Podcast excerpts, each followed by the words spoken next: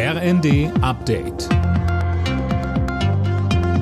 Stündlich neu. Auf den Punkt informiert. Ich bin André Glatzel. Guten Morgen. SPD-Chef Klingbeil hat sich am Abend mit dem ukrainischen Präsidenten Zelensky getroffen.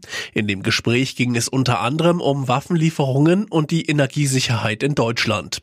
Klingbeil sicherte der Ukraine weitere Unterstützung zu. Im ZDF sagte er, ich habe hier heute in vielen intensiven Gesprächen, offenen, freundschaftlichen Gesprächen eine tiefe Dankbarkeit gespürt für das, was Deutschland, was die Bundesregierung leistet und auch für das, was die Bürgerinnen und Bürger in Deutschland leisten, die ja seit Tag eins zum Beispiel ukrainische Flüchtlinge aufgenommen haben. Also da gab es natürlich Wünsche und Forderungen, aber diese Gespräche waren alle geprägt von einer tiefen Dankbarkeit gegenüber Deutschland.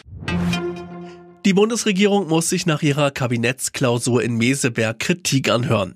Die Opposition meint, das Ganze war nur eine Therapiesitzung für die Ampel und zentrale Reformprojekte, wie beispielsweise die Kindergrundsicherung, werden nicht umgesetzt oder blockiert.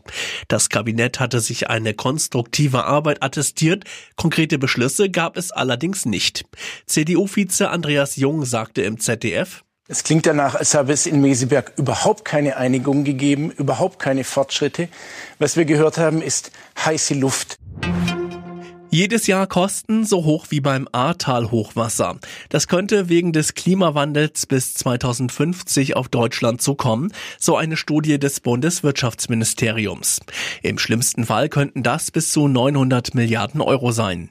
Deswegen ist ein Gesetz in Arbeit, das die Auswirkungen dämpfen soll. Wer ein Haus bauen oder eine Wohnung kaufen will, muss sich auf weiter steigende Zinsen einstellen. Die nähern sich der 4%-Marke.